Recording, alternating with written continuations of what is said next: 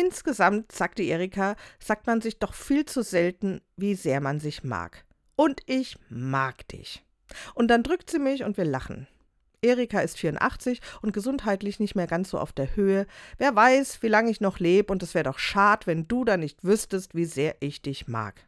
Ja, das wäre schad.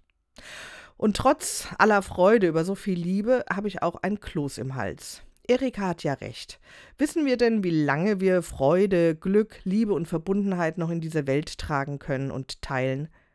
Und weil ich es auch nicht weiß, wie lange ich noch leben werde und von Erikas Beispiel beeindruckt bin, habe ich angefangen, es ihr gleich zu tun.